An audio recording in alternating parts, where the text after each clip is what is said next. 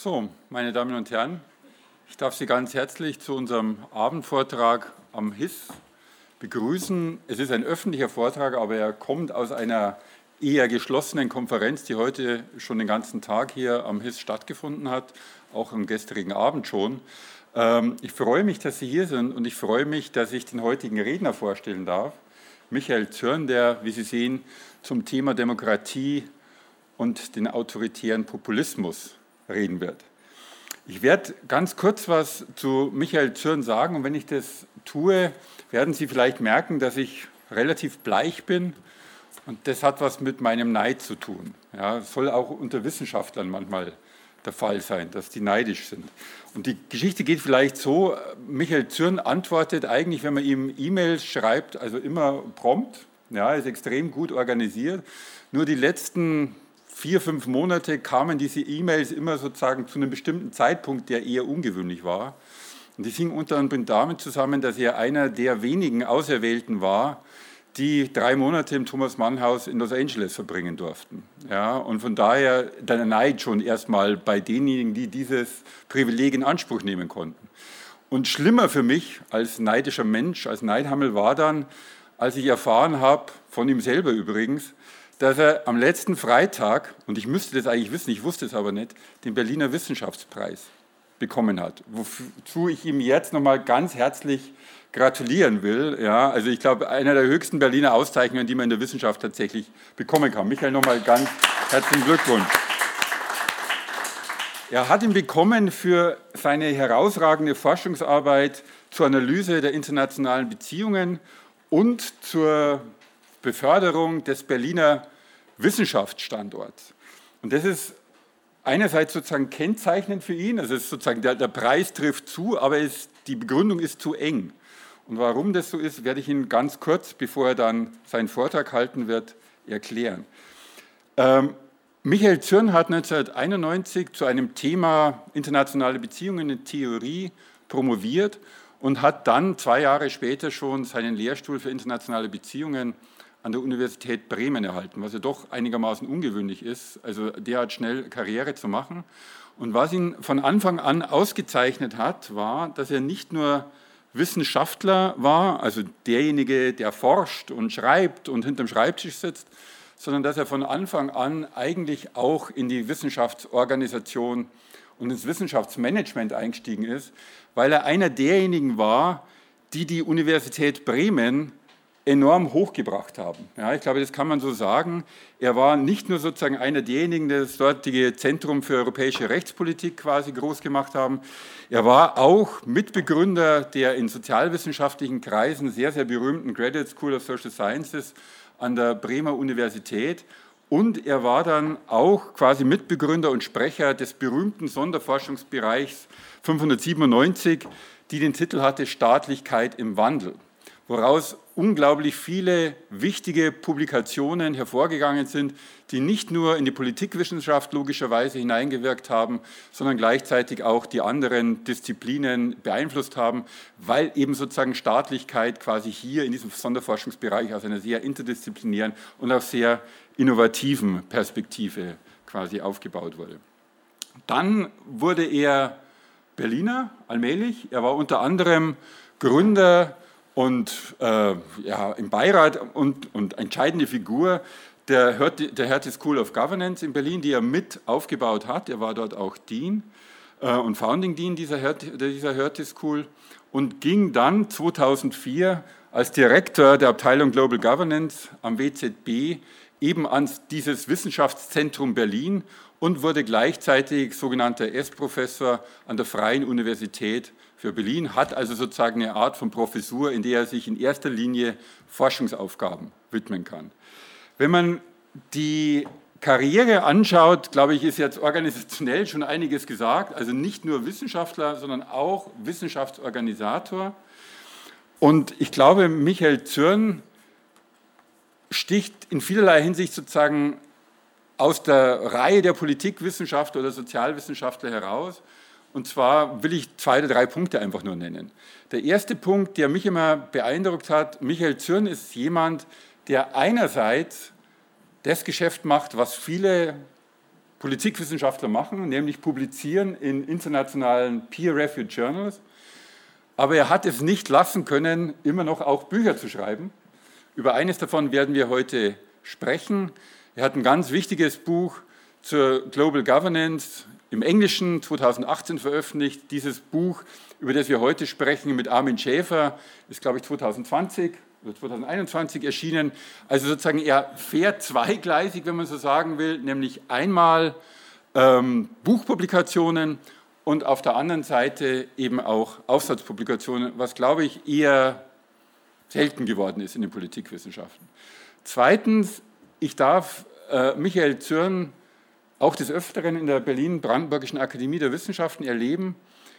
Er ist gleichzeitig jemand, der Politiker in einem guten Sinn ist. Er ist Politikwissenschaftler und beherrscht es auch, Debatten auf den Punkt zu bringen. Ja, also Debatten sozusagen zu bündeln, auch in einer eher emotionalen oder vielleicht unübersichtlichen äh, Situation. Und da merkt man, da hat er offensichtlich auch ein bestimmtes Handwerkszeug also mitgebracht, das er sozusagen extrem gut einsetzen kann. Letzter Punkt, glaube ich, Michael Zürn ist sozusagen einer der herausragenden internationalen Figuren innerhalb der Politikwissenschaft. Er ist nicht jemand, der sozusagen ein einziges Thema hat, sondern er ist breit aufgestellt und in dieser breiten Aufstellung entwickelt er eine enorme Breitenwirkung. Und ich freue mich, dass er heute hier ist und über ein Thema redet, das extrem aktuell ist und von dem wir, glaube ich, auch für die Forschungsgruppe Demokratie und Staatlichkeit uns auch einige Impulse erhoffen. Und das Buch, das er zusammen mit Armin Schäfer geschrieben hat, 2020, muss ich Ihnen jetzt, glaube ich, nicht ans Herz legen. Das werden Sie sicherlich kaufen, wenn Sie den Vortrag von Michael Zürn gehört haben. Michael.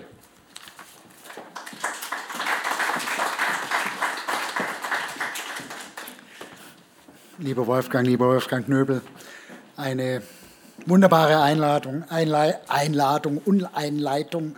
Äh, ganz herzlichen Dank für die, für die schönen Worte, die höre ich natürlich gerne, aber ich gehe mal davon aus, dass sozusagen der Thomas Mannhaus Neid äh, sich in der Weise geäußert hat, dass er sich überlegt hat, wie kann er jetzt möglichst viel Druck aufbauen und das ist ihm gelungen. Also nach dieser Einführung für, spüre ich diesen Druck ganz eindeutig. Äh, ganz herzlichen Dank nochmals. Äh, Vielleicht sollte ich beginnen mit etwas, worauf ich gerade hingewiesen äh, worden bin. Äh, wenn jetzt sozusagen schon die ersten äh, kleinen Witze die Runde machen, dass die Vertreter der Exzellenzcluster nicht mal ihre eigenen Titel richtig schreiben können. Hier ist ein Tippfehler drin, es heißt Contestation und nicht Contestations dafür. Also sozusagen vorab äh, meine äh, Entschuldigung. Das Thema heute ist die Demokratie und der autoritäre Populismus und äh, Wolfgang Knöbel hatte schon gesagt, es baut auf äh, auf ein äh, Buch, welches ich gemeinsam mit Armin äh, Schäfer geschrieben habe. Der Kern des Buches läuft im Prinzip auf die Argumentation hinaus, dass sagen wir Veränderungen in den Prozessen der Demokratie erleben, die tatsächlich dann aufgegriffen werden von autoritären Populisten und zu einer allgemeinen Systemkritik, zu einer allgemeinen Kritik der politischen Klasse äh, genutzt werden. Und insofern sozusagen die Demokratie ein Stück weit selbst schuld daran trägt, dass sie heute von den autoritären Populisten herausgefordert ist. Das ist sozusagen eine Erklärung, die äh, sagt, nein, es ist nicht nur äh, und nicht primär die Ungleichheit, es ist auch nicht primär die Migration und kulturelle Veränderung, die diese äh, Gegenreaktion der autoritären Populisten hervorrufen, sondern wir erleben auch systematische Veränderungen im politischen System, die eben einen größeren Anteil der Menschen ausschließen. Die gefühlte Responsivität des politischen Systems lässt nach und das kann genutzt werden, um sozusagen dann äh, sich gegen das System und die politische Klasse zu wenden. Heute möchte ich etwas anderes versuchen und sozusagen die Sache umdrehen. Also nicht die Frage stellen, ist es wirklich so, dass die Veränderung, die wir in der Demokratie der letzten zwei Jahrzehnte beobachtet haben, eine zentrale Ursache für den Aufstieg des autoritären Populismus ist, sondern umgedreht die Frage stellen, ist eigentlich dieser autoritäre Populismus eine Gefahr für die Demokratie? Also die, die, die Umkehrung der Fragestellung, welche Effekte hat der Aufstieg von autoritär-populistischen Parteien wie AfD, äh, wie Le Pen, äh, wie viele andere in Europa und auch außerhalb von Europa, ist dieser Aufstieg eigentlich der Grund dafür, dass wir zunehmend äh, über eine Krise in der Demokratie sprechen. Ist das in diesem Sinne äh, die die Ursache. Und in diesem Sinne geht es mir im Prinzip um drei Argumente. Äh, das eine ist, dass äh, wir tatsächlich die Sache eingrenzen sollten auf den autoritären Populismus, denn nur der kann Demokratie zersetzend wirken. Zweitens, äh, dass die Effekte des autoritären Populismus von ihrer Position im politischen System abhängen, dass wir tatsächlich fragen müssen, wo äh, sind diese Parteien im politischen System angesiedelt. Und äh, drittens möchte ich dann sagen, das ist fast schon ein kleiner Ausblick auf ein Projekt, was ich begonnen habe, noch die Frage stellen, welches dieser verschiedenen Elemente einer autoritär-populistischen Ideologie oder Denkweise ist eigentlich besonders gefährlich für die Demokratie? Welches ist besonders Demokratie zersetzend. Diese drei Argumente äh, möchte ich machen, aber lassen Sie mich ganz vorne anfangen äh, mit dieser Tabelle, die sich auch im Buch findet. Das ist sagen die Abbildung der Anzahl der Demokratien und des Anteils der Demokratien in der Welt, wenn man sozusagen äh, Daten aus Göteborg, das sind sogenannte Wiedem-Daten, zugrunde legt, die alle politischen Systeme nach einem ganzen Set von Indikatoren durcharbeiten, relativ systematisch Experten befragen und dadurch sozusagen möglich machen, dass man die Gesamtentwicklung der Demokratie in der Welt anschaut. Und was wir hier sehen, ist natürlich tatsächlich einen signifikanten Rückgang, der vielleicht zufällig, vielleicht auch nicht zufällig 2001 äh, begonnen hat. 2001 äh, war 9-11, 2001 war übrigens auch der Moment, als ein Banker von äh, Goldman Sachs zum ersten Mal von BRICS sprach, von den Rising Powers, die die westliche Hegemonie herausfordern. Das war beides innerhalb von vier Wochen. Also seit 2001 sehen wir einen solchen Rückgang. Und wenn man das genau anschaut, dann ist es natürlich schon ein dramatischer Rückgang. Der ist deutlich mehr sichtbar als etwa der scheinbare Rückgang der 1960er Jahre, von dem mal Sam Huntington gesprochen hat, als er sagte, die zweite Welle der Demokratisierung ist ausgelaufen, sieht man kaum hier. Äh, und er ist inzwischen ähnlich stark wie der Rückgang in den 1930er Jahren. Äh, also wir reden jetzt nicht über Pillepalle oder über sozusagen kleine Veränderungen und dass das italienische Regierungssystem ein bisschen weniger demokratisch ist, als es äh, vor 10 oder 15 Jahren war. Im weltweiten Maßstab reden wir über eine deutliche Verschiebung, eine deutliche Schwächung äh, der Demokratien, wenn man den Anteil der Demokratien in der Welt anschaut. Jetzt ist natürlich die entscheidende Frage, welchen Anteil hat denn äh, der Populismus daran? Ist er denn schuld?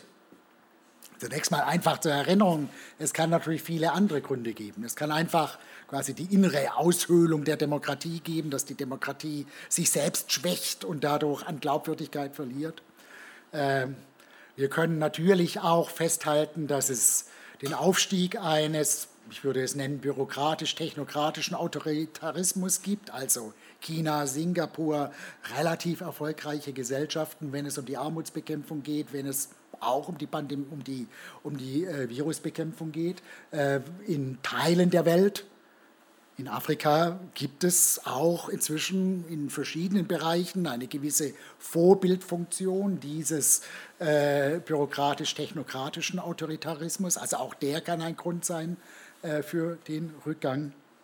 Wir haben natürlich auch das darf man nicht vergessen, seit langer Zeit, seit 30 Jahren vermehrt den Aufstieg eines religiösen Fundamentalismus, nicht nur im Islam, aber natürlich, sondern auch in den christlichen äh, Gesellschaften. Aber äh, natürlich vor allem äh, im Islam. Also es gibt verschiedene Ursachen für diese Entwicklung. Ich möchte aber jetzt sozusagen auf eine abheben, nämlich den Aufstieg des autoritären Populismus und vielleicht nur noch dazu sagen, das Einzige, was man, glaube ich, sicher sagen kann, was es nicht ist, ist sozusagen der klassische alte Autoritarismus in Form eines Militärcoups, äh, Autoritarismus ohne Wahlen, Autoritarismus äh, in der Pinochet etc. Form. Das ist mit Sicherheit das, was in den letzten drei Jahrzehnten nicht stärker geworden ist, trotz Lukaschenko. Äh, also Lukaschenko ist in dem Sinne eher die, die Ausnahme. Die anderen Dinge sind Verschiebungen zu Ungunsten der Demokratie und dazu gehört eben auch der Aufstieg des autoritären äh, Populismus. Das ist aber eine umstrittene Frage, ob der Populismus überhaupt einen Anteil hat. Es wird gerne in der Literatur von zwei Formen des Populismus gesprochen, dem Rechtspopulismus und dem Linkspopulismus besten natürlich verkörpert in den USA. Auf der einen Seite äh, Donald Trump, auf der anderen Seite hätten fast Kandidatinnen, Kandidaten wie Elizabeth Warren oder Bernie Sanders äh, die Gegenposition eingenommen. Jetzt kann man Darauf werde ich indirekt noch eingehen, eine lange Debatte darüber führen, ob denn diese linke Seite überhaupt sinnvollerweise als populistisch bezeichnet werden kann. Aber auf jeden Fall gibt es diese Argumentation. Es gibt einen Rechtspopulismus und einen Linkspopulismus. Und vor allem von der linken Seite hören wir, eine berühmte Vertreterin ist Chantal Mouffe. Nein, nein, nein, der Populismus ist nicht das Problem. Der Populismus ist die Lösung, äh, weil wir nämlich in einem postdemokratischen Zeitalter leben, in dem die Politik zurückgedrängt wird, überall Konsens herrscht. Und von daher brauchen wir einen Linkspopulismus, um wieder Leben in die Demokratie äh, zu bekommen. Ähm, ich, ich, zitiere Chantal Mouffe, die, glaube ich, eine der bekanntesten Vertreterinnen dieser Position ist, einfach an dieser Stelle. Es steht auch hier, to stop the rise of right-wing populist parties, it is necessary to design a properly political answer through a left populist movement that will federate all the democratic struggles against post-democracy. Instead of excluding a priori the voters of right wing populist parties as necessarily moved by atavistic passions, condemning them to remain prisoners of those passions forever, it is necessary to recognize the democratic nucleus at the origin of many of their demands. Diese Demands sollen aufgegriffen werden durch einen lebendigen, starken Linkspopulismus und dann lebt die Demokratie wieder. Dann wird der Demokratie wieder Leben eingehaucht. In dieser Position unterscheidet man also sozusagen einen Linkspopulismus, einen Rechtspopulismus. Man kann diese Unterscheidung so treffen, weil K.S. Mutte jetzt in der Politikwissenschaft, glaube ich, der vermutlich äh, meist zitierte ähm, ähm, Populismusforscher früh sozusagen diese Definition von Populismus formuliert hat, äh, wonach es eigentlich eine dünne Ideologie ist, die sich nur durch zwei Merkmale auszeichnet, äh, nämlich die Unterteilung von zwei mehr oder weniger homogenen und antagonistischen Gruppen, äh, eben die einfachen Leute und die korrupte Elite.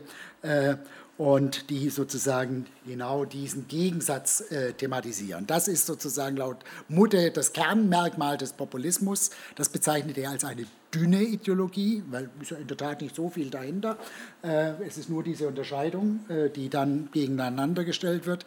Und weil es eine dünne Ideologie äh, ist, so geht das Argument, braucht es eine Gastideologie, muss es sich ankoppeln an eine große Ideologie und es gibt zwei Möglichkeiten. Sie kann sich entweder an die rechten an die, an, die, an die rechte Ideologie ankoppeln, dann ist der Rechtspopulismus oder es kann ein Linkspopulismus sein. Und dann wenn man es so sieht, ist der Rechtspopulismus gefährlich für die Demokratie, der Linkspopulismus kann sich aber durchaus als progressiv, als belebend äh, erweisen. Das ist eine weit verbreitete Position, die in diesem Zusammenhang, glaube ich, einfach in aller Deutlichkeit äh, geschildert werden muss. Ich will aber sozusagen diese Vorstellung der dünnen Ideologie zunächst einmal ganz generell in Frage stellen.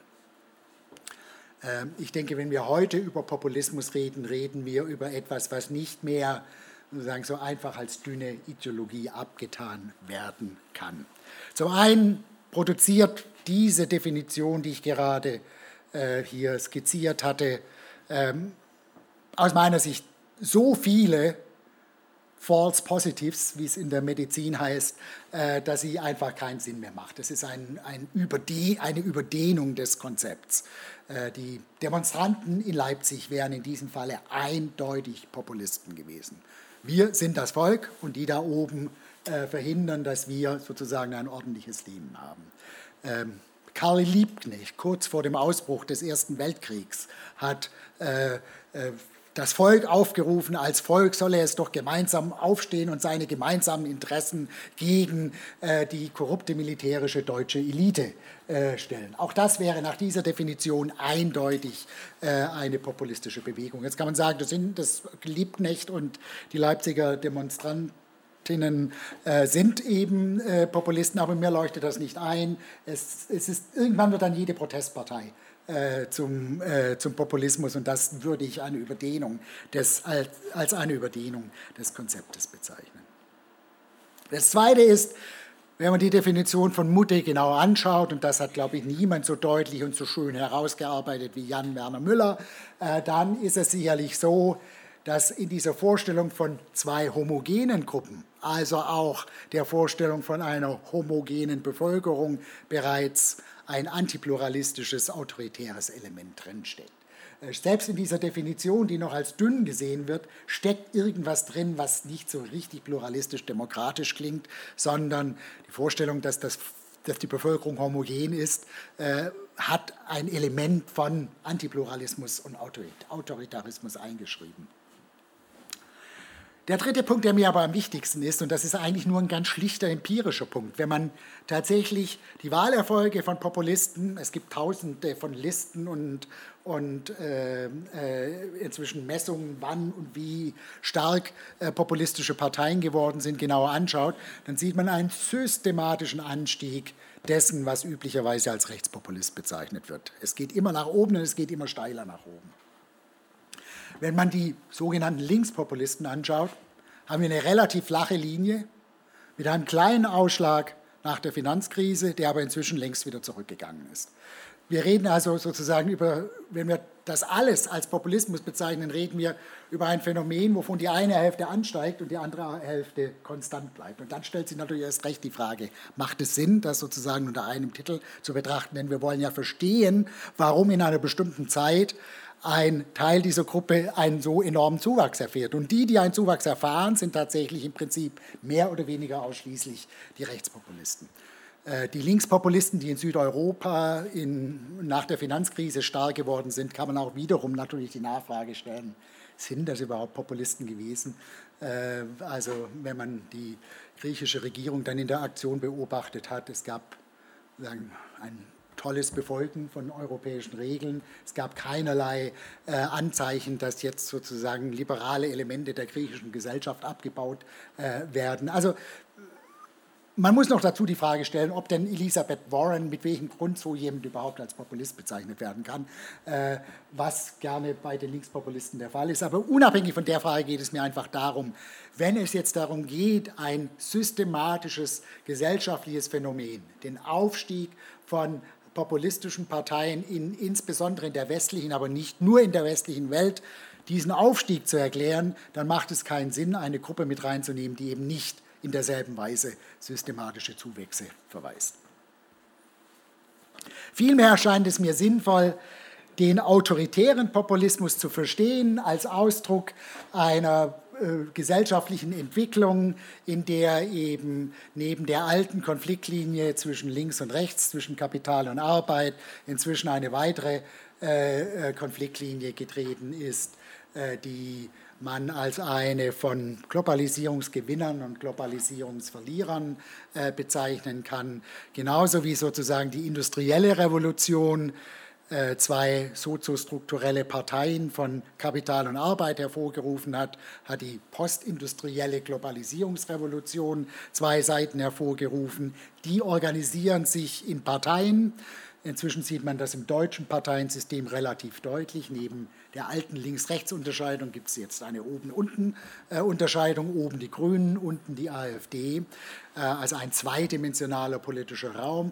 Und dieser zweidimensionale politische Raum beginnt auch mehr oder weniger eine äh, äh, eine Ideologie herauszubilden, die man, wenn man so will, als Kosmopolitismus und Kommunitarismus bezeichnen will, die man aber auch anders bezeichnen kann. Man sollte sich an der Stelle, glaube ich, jetzt nicht an dem Begriff festhalten. Das Entscheidende an der Stelle ist, Konfliktlinien schaffen Ideologien und das sind sozusagen äh, äh, Ideologien, die in einer bestimmten historischen Situation aufgrund von bestimmten Problemlagen entstehen. Auch der Liberalismus als das Beispiel der voll ausgeprägten politischen Theorie des politischen ideologischen Systems hat klein in einer Konfliktlinie angefangen, nämlich als Gegenbewegung äh, zum Absolutismus und war in der Zeit noch längst nicht so ausformuliert, wie er heute ist.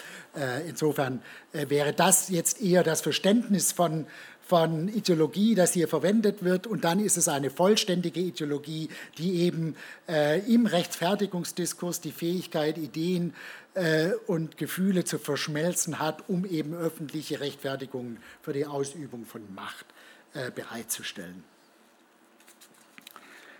Das ist das Verständnis von, von Ideologie des äh, autoritären Populismus. Und das ist eben wichtig, weil dann eine, ein Verständnis des autoritären Populismus zustande kommt, welches dicker ist als die Vorstellung des dünnen Populismus oder die Vorstellung von der dünnen Ideologie. Und das wären, glaube ich, mal die fünf entscheidenden Merkmale, die ich an der Stelle anführen würde. Äh, das eine Nationalismus, politische Gemeinschaften enden an nationalen Grenzen. Ist ein Merkmal, das man, glaube ich, durchgehend beobachten kann. Erdogan, Trump, AfD, Le Pen. Äh, grundsätzlich gilt sozusagen der Grundsatz America First oder dann entsprechend France First oder whatever. Zweitens hatte ich schon angesprochen, Antipluralismus. Der autoritäre Populismus hat eine homogene Volksvorstellung. Ich glaube, nirgendwo so deutlich zum Ausdruck gebracht wie von Strache in Österreich mit einem Wahlplakat, das mal lautete, er weiß, was wir wollen. Also eine sozusagen, äh, wenn man so will, antipluralistische äh, Vorstellung äh, von einem vorgegebenen homogenen Volkswillen. Das übersetzt sich dann auch in einen gewissen Dezisionismus, sozusagen der Führer, sorry für die Begrifflichkeit, weiß schon, welche Entscheidungen zu treffen sind und dazu bedarf es keiner Verfahren. Die liberaldemokratischen Verfahren können ausgesetzt werden. Es verbindet sich mit einer geradezu Feindschaft gegenüber dem Prozeduralismus, gegenüber komplizierten Prozeduren. Das wäre sozusagen das dezisionistische Element. Es ist mehrheitsfixiert, es geht um Leitkultur, es geht darum, dass die, dass die Silent Majority ihren Willen bekommt äh, notfalls eben auch gegen die Interessen von Minderheiten. Und, und darauf werde ich am Ende dann nochmal zurückkommen, äh, es gibt eine starke relativistische Epistemologie. Äh, der Begriff der alternativen Fakten hat das, äh, glaube ich, sehr deutlich zum Ausdruck gebracht. So, und wenn man das jetzt als autoritären Populismus versteht und dann sozusagen die Parteien zuordnet und jetzt einfach mal schlicht die empirische Frage stellt, welche Auswirkungen haben eigentlich starke populistische Parteien auf die Qualität der Demokratie? Mit denselben Daten aus Göteborg, von denen ich vorher den Rückgang der Demokratie äh, äh, gezeigt habe. Dann zeigt sich zunächst mal ein überraschendes Ergebnis, was ich persönlich überraschend fand. Solange die autoritären Populisten entweder in der Opposition sind oder sogar nur der kleine Koalitionspartner sind, ist der Effekt auf die Qualität der Demokratie eigentlich abwesend. Es ist, er ist nicht signifikant. Im einen Fall haben wir sogar eine leichte Verbesserung, im anderen Fall ist alles total konstant. Wir haben also sozusagen, solange autoritär-populistische Parteien zwar gewählt werden mit zweistelligen Summen, 15, äh, 20 Prozent, solange sie aber in der Opposition bleiben oder der kleine Koalitionspartner äh, haben, ist nach den Daten, über die ich jetzt zu Beginn berichtet habe, wo wir einen Rückgang der Qualität der Demokratie im Weltmaßstab sehen, äh, sehen wir keinen negativen Effekt auf die Demokratien.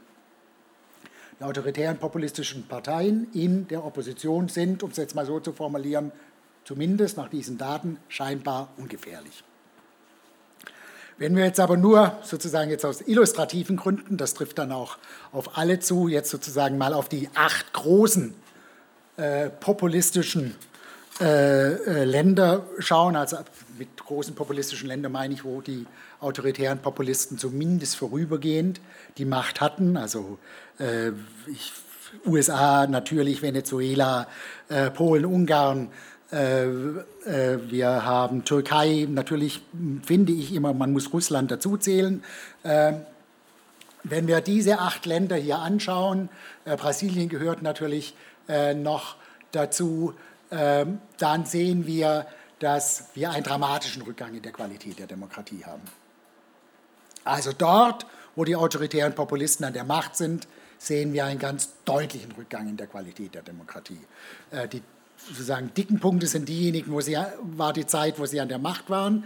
Äh, die äh, nicht ausgefüllten Kreise, diejenigen, wo die autoritären Populisten noch nicht an der Macht waren. Wir sehen, dass wir zumindest in zwei Ländern, äh, das ist die USA vor allem und vor allem Brasilien, bereits einen Rückgang in der Qualität der Demokratie haben, bevor die autoritären Populisten an die Macht kommen. Aber auf jeden Fall ist überall der Rückgang in der Qualität der Demokratie beschleunigt worden, nachdem die autoritären Populisten an der Macht waren.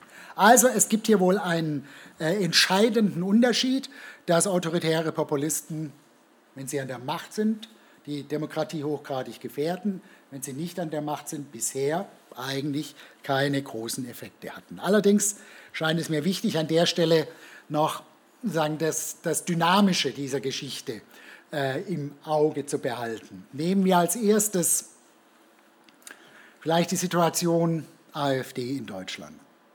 Ähm, eine Partei, die gewählt wird mit zweistelligen Werten, die aber dann im Parlament sitzt und dort in gewisser Weise abgekapselt und isoliert wird. Sie also nicht an, die, äh, an einer Regierungskoalition beteiligt wird, äh, geschweige denn äh, gar im Zentrum der Macht sitzt. Dort, glaube ich, kann sich, wenn man es dynamisch betrachtet, sehr leicht ein Weg ergeben, wo über diesen Umweg der Isolation äh, wir eine Schwächung äh, der, der, der Populisten über Zeit sehen, der dadurch zustande kommt, dass im Zuge der Isolation, im Zuge der gefühlten Erfolgslosigkeit es eine Radikalisierung und Zersplitterung gibt. Und diese Radikalisierung und Zersplitterung kann sozusagen dann die Ursache für eine langsame Selbstauflösung sein. Wir müssen ja auch fragen, unter welchen Bedingungen kann es denn passieren, dass die wieder klein werden, diese Parteien. Äh, und ich glaube, das ist eine der Bedingungen, die, die funktionieren könnte, dass sie sozusagen in Splendid Isolation gehalten werden und dann sozusagen Prozesse der Radikalisierung und der Zersplitterung stattfinden. Ich glaube, etwas, was wir ansatzweise in der AfD seit äh, einiger Zeit beobachten können. Das andere ist natürlich, dass in dem Moment, in dem autoritäre Populisten nicht nur vier Jahre an der Macht sind äh, und nicht nach vier Jahren abgewählt werden, wie in den USA, dass je länger der Zeitraum ist, desto besser kann es gelingen, sozusagen das eigene, äh, die eigene Vorstellung von der Funktionsweise eines politischen Systems durchzubringen. Äh, äh dann haben wir eben nicht nur den Schritt von der liberalen Demokratie, zur elektoralen Demokratie, wie das dann bei den Politikwissenschaftlern manchmal heißt, sondern dann ist es auch nicht mehr weit, noch einen Schritt weiter zu gehen, nämlich zum elektoralen Autoritarismus. All diese autoritären Populisten behalten die Wahlen bei. Es gibt auch in Russland noch Wahlen. Äh, keine dieser autoritären Populisten schafft die Wahlen, aber, aber die Wahlen werden so lange und so stark und mit jeder Amtsperiode im Prinzip manipuliert, dass irgendwann die Möglichkeit des normalen Sieges einer Opposition nicht mehr möglich ist. Äh, äh, Russland ist das ausgeprägteste Beispiel. In Ungarn sind wir, glaube ich, an der Stelle sehr weit. Ähm, ich würde behaupten, wenn Bolsonaro in Brasilien die Wahl gewinnen würde, äh, würde es in weiteren fünf Jahren dort auch so aussehen, dass es sehr unwahrscheinlich wird, äh, dass er abgewählt werden kann. Also auch hier haben wir einfach eine dynamische Komponente. Je länger sie an der Macht sind, desto besser können sie ihre Macht abstützen. Ist vielleicht banal, aber diese dynamische Komponente scheint mir wichtig zu sein. Entscheidend ist natürlich ein Stück weit bei dieser gesamten Frage, haben die Populisten die Chance, an die Macht zu kommen oder nicht an die Macht zu kommen? Äh, da sollte man sich, glaube ich, auch verdeutlichen, äh, das Wahlsystem. Äh, in einem proportionalen Wahlsystem wie der Bundesrepublik ist es möglich, eine Partei wie die AfD einfach in der Isolation zu halten. In einem Mehrheitswahlsystem ist natürlich sozusagen die einzige Strategie, die eine populistische Partei oder autoritär-populistische Partei fahren kann, ist der Versuch, eine der beiden Hauptparteien zu kapern. Und wenn das gelingt, dann ist der Weg zur Macht nicht mehr so weit. Das ist äh, äh, sozusagen ein Teil der Geschichte äh, der, des Erfolges von autoritären Populisten. Aber das ist mal soweit sozusagen der Teil, dass wir vielleicht sozusagen die Gefahren von autoritär-populistischen Parteien für die Demokratie vielleicht auch ein Stück weit überschätzen. Solange sie nicht an die Macht kommen, erscheinen sie zumindest nach diesen Daten nicht so wahnsinnig gefährlich. Ich möchte aber jetzt sozusagen zu dem dritten Argument kommen. Äh, mal auf die Uhr schauen, ja, das passt. Äh, und äh, sozusagen noch ein bisschen die Frage stellen, was macht eigentlich den autoritären Populismus überhaupt gefährlich? Vor allem, wenn er an der Macht ist, aber vielleicht, vielleicht dann auch schon vorher. Wo steckt sozusagen so ein zersetzendes äh, Element drin? Und wenn ich an der Stelle nun einfach nochmals diese fünf Merkmale aufrufen darf, von denen ich vorher gesprochen habe, dann möchte ich jetzt sozusagen auf das letzte etwas intensiver eingehen, nämlich auf eine relativistische Epistemologie als möglicherweise sozusagen die mit die gefährlichste, äh, mit das gefährlichste Element, vielleicht das am wenigsten bekannteste Element, aber das vielleicht umgekehrt auch gefährlichste äh, Element, äh, die wir äh, bei autoritären Populisten äh, beobachten können. Und da sagen, habe ich ein bisschen versucht nachzudenken in meiner Zeit in Los Angeles. Äh, und bei der Frage dann, welche der Anfechtungen der liberalen Demokratie durch den autoritären Populismus welche dieser Anfechtungen sind denn eigentlich besonders zersetzend und gefährden die Errungenschaften der liberalen Demokratie scheint mir die Frage der Wahrheit, der relativistischen Epistemologie von Bedeutung zu sein. Und weil ich im Thomas Mann-Haus war, habe ich ein Thomas Mann-Zitat gefunden, der in seiner äh, Rede Achtung Europa nicht ohne den ihm üblichen elitären Unterton schreibt über den an Denkwut erkrankten Kleinbürger, der die Faschisten unterstützt, äh, schreibt er, ich zitiere jetzt, unter den europäischen Ideen, die er, also der an Denkwut Klein, äh, erkrankte Kleinbürger, die er dank seiner Erhebung für erledigt hält, Wahrheit, Freiheit, Gerechtigkeit, ist die Wahrheit ihm die verhassteste, unmöglichste. Die These also, tatsächlich hier, wer die liberale Idee der Wahrheit in Frage stellt, also die liberale Idee der regulativen Funktion der Idee der Wahrheit. Es gibt nie die absolute Wahrheit. Es gibt sozusagen nur eine regulative Idee, dass wir sozusagen äh, unter Umständen Aussagen haben, die näher dran sind als andere, die weiter weg sind, äh, dass diese äh, Zersetzung dieser Idee ein ganz besonders problematischer Effekt des autoritären Populismus sein können weil er in gewisser Weise das Wahrheitsregime der liberalen Demokratie in Frage stellt. Jetzt ist natürlich die Frage, worin besteht ein solches Wahrheitsregime? Da könnte man jetzt sehr lange drüber reden. Ich will es versuchen, kurz zu machen. Sagen, dem Liberalismus und der Aufklärung eingeschrieben ist natürlich zunächst mal der Gedanke, dass die individuelle Beobachtung grundlegend ist. Das, was wir sehen, glauben wir, halten wir für richtig. Ähm, wenn ich hier jetzt Peter Niesen in der vierten Reihe sehe, dann bin ich der Überzeugung, dass das wahr ist und da muss dann schon viel passieren, dass ich irgendwann nicht mehr glaube, dass das wahr ist, dass er da war. Äh, sie steht im Vordergrund und das ist sozusagen der grundsätzliche ähm, äh, aufklärerische Gedanke. Dieses Vertrauen in die eigene individuelle äh, Wahrnehmungsfähigkeit, in die eigene äh, epistemologische Kompetenz sozusagen, äh, beinhaltet natürlich, dass es dann Dinge gibt, die wir selbst nicht sehen, die aber andere sehen. Und weil sie andere sehen und wir denen auch äh, trauen, gehen wir davon aus, dass das auch wahr ist. Wenn Sie mir jetzt erzählen, dass Sie einen lilanen Bus vor der Tür gesehen habe, habe ich zunächst mal keinen Grund daran zu zweifeln, ohne ich hätte spezifische Informationen über sie, dass sie irgendwie unglaubwürdig sind oder sowas. Aber zunächst einmal würde ich sagen, ja, da ist ein lilaner Bus vorbeigefahren, denn die Kollegin hat mir erzählt, dass da ein lilaner Bus vorbeigefahren ist. Das ist die sozusagen zweite Ebene, wo dann das Intersubjektive reinkommt und irgendwann natürlich auch mal noch der Diskurs und Habermas und, und das Zusammenspiel von solchen äh, individuellen Wahrnehmungen. Das ist dann die zweite Ebene, die intersubjektive Ebene, die natürlich für eine Demokratie von zentraler Bedeutung ist. Es gibt aber noch eine dritte Ebene, dass es dann auch noch Dinge gibt, die weder Sie noch ich beobachten können. Äh, und das ist sozusagen der Bereich, wo wir dann irgendwann in die Wissenschaft vorrücken, die spezielle Instrumente der Beobachtung haben, spezielle Datensammlungen wie Wiedem in Göteborg, spezielle Theorien und Konzepte, die es ihnen erst ermöglichen, bestimmte Dinge zu sehen. Es gibt also epistemische Autoritäten, denen wir glauben, weil sie epistemische Autoritäten sind, weil sie sozusagen besondere Vertreter der Wissenschaft sind, ohne dass wir im Detail nachprüfen, was sie eigentlich sagen. Es ist wirklich ein Anerkennungsprozess. Also ich persönlich gehe davon aus, dass es einen menschengemachten Klimawandel gibt. Ich habe aber noch nie die Modelle äh, der, der Klimatologen wirklich nachgerechnet.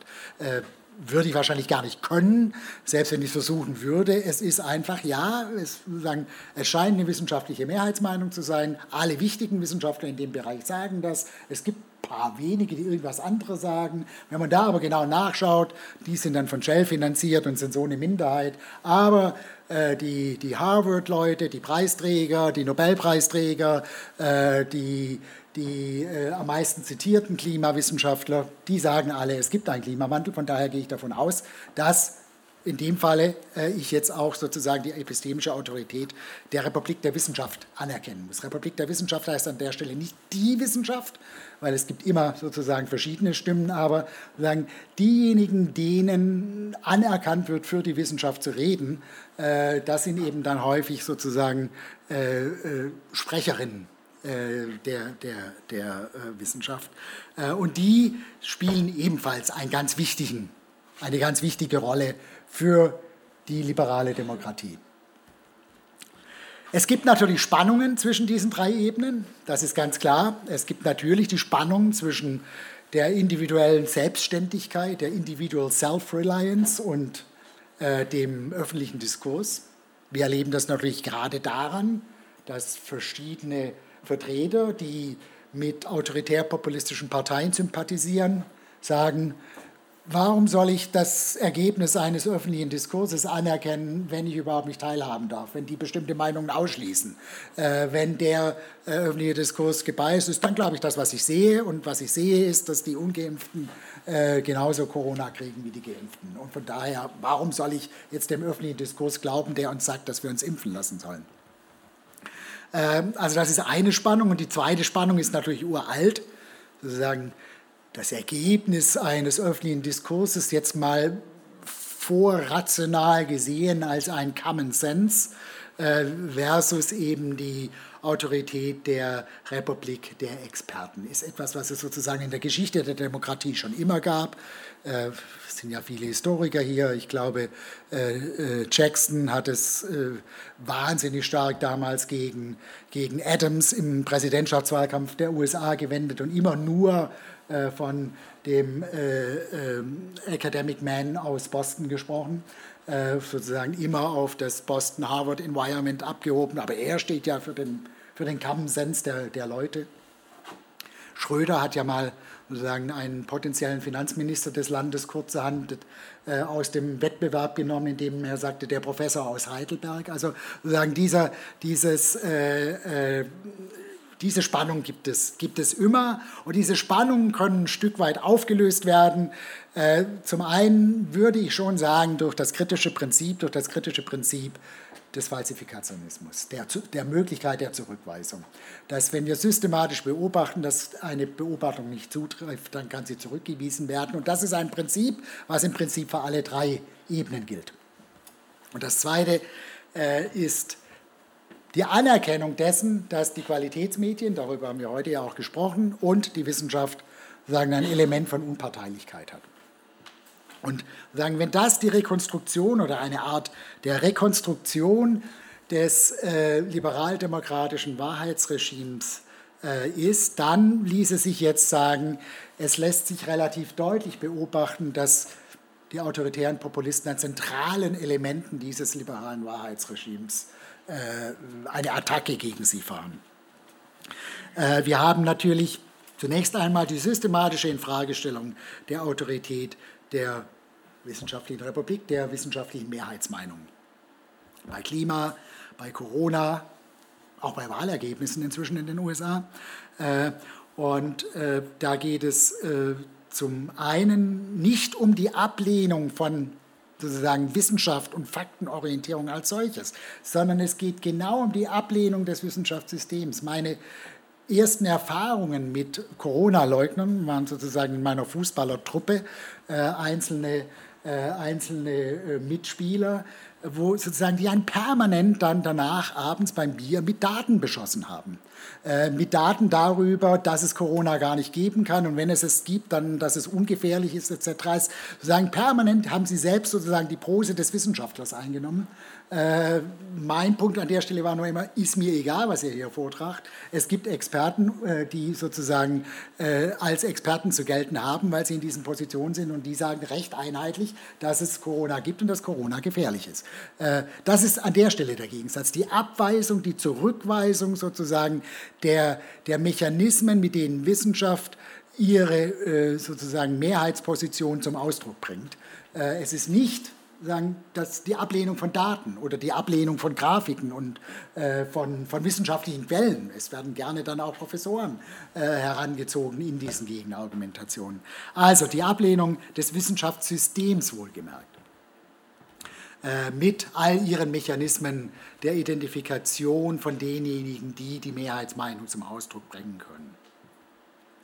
Äh, und natürlich wird Wissenschaft zweitens zunehmend als Partei in der politischen Auseinandersetzung porträtiert. Es, sie wird zunehmend wahrgenommen als ein Teil der kosmopolitischen Elite, die in den Flugzeugen hin und her fliegt, äh, davon profitiert und insofern Teil der politischen Auseinandersetzung geworden ist und nicht mehr sozusagen die Schiedsrichterfunktion einnehmen kann. Wir haben natürlich dann zweitens ganz zentral die Ablehnung des, des Falsifikationsprinzips und da ist natürlich Caliban äh, Conway der ideale Fall. Äh, die Sprecherin von Trump ist nach der Amtseinführung von Donald Trump äh, mit Bildern konfrontiert worden, die eben eindeutig gezeigt haben, dass bei Trump nicht mehr Menschen waren als bei der Amtseinführung von Barack Obama. Und als sie mit diesen Bildern konfrontiert worden ist, kam eben kurz an, naja, das sind eben alternative Fakten. Das ist sozusagen Wahrheitsrelativismus pur weil die Lüge ist natürlich immer schon Teil des politischen Systems gewesen, Teil des Instrumentenkastens der Politik und eines erfolgreichen Politikers.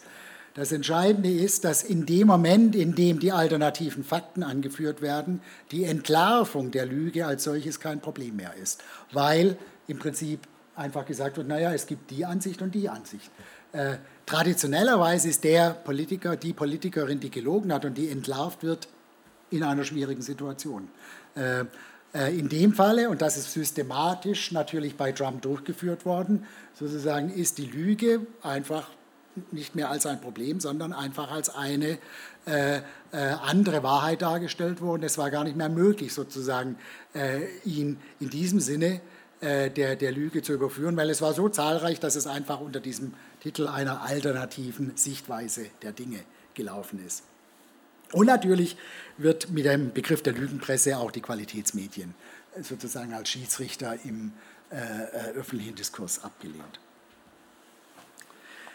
Diese Ablehnung der regulativen Idee der Wahrheit macht natürlich zum einen die Suche nach gemeinsamen Wegen, nach Gemeinsamkeiten in einer Gesellschaft überflüssig. All das, was man unter dem Begriff der Öffentlichkeit fasst, äh, ist etwas, was äh, dadurch hinfällig wird. Äh, es wird selbst zum Fake, wenn man sozusagen äh, einen gemeinsamen Weg für eine Gesellschaft sucht, aber es gar keinen richtigen und falschen Weg mehr geben kann, dann ist das ein grundlegendes Problem für den wissenschaftlichen Diskurs. Die Einigung auf angemessene Instrumente wird schlichtweg unmöglich. Sie wird sozusagen einfach ein Widerstreit der Interessen. Ob jetzt Impfungen gut sind oder nicht gut sind, kann man dann irgendwann äh, als zwei verschiedene Wahrheiten gegenüberstellen. Und wenn man das tut, äh, wird genau auch dieser Teil, der instrumentelle Teil der öffentlichen Debatte, äh, überflüssig. Und die Auseinandersetzungen können dann auch pro problemlos, wenn mal die Lügenpresse, die Qualitätsmedien äh, ausgeschaltet sind als eine Partei im politischen Prozess, kann es mit Leichtigkeit gelingen, eben einfach die Auseinandersetzungen komplett befreit vom Wahrheitsbezug zu führen, nur noch die Worte als Mittel der Waffen. Und wenn man, weiß ich, die, äh, äh, die, die Diskussion von Biden, die erste von Biden und Trump beobachtet hat, hat genau das stattgefunden. Wir sagen, die, äh, die, die Presseleute sind ausgehebelt worden in ihrer Schiedsrichterfunktion und stattdessen hat, hat im Prinzip ein Spiel zwischen zwei Diskutanten stattgefunden, das vergleichbar ist mit einem Fußballspiel ohne Schiedsrichter. Äh, wo eben dann sozusagen kräftig getreten werden kann und sozusagen der Regelbezug aufgehoben wird. Insofern sind es diese Effekte, die vielleicht langfristig äh, die gefährlichsten für die äh, liberale Demokratie sind. Also dieser fünfte Punkt in diesen Ideologiemerkmalen äh, des autoritären Populismus, der epistemologische oder erkenntnistheoretische Relativismus, äh, scheint mir von besonderer Bedeutung zu sein. Das Fazit lautet also, die liberale Demokratie braucht die regulative Idee der Wahrheit und die Institutionalisierung von Instanzen zur vorübergehenden Ermittlung solcher Wahrheiten. Ohne sie kann die liberale Demokratie langfristig nicht auskommen.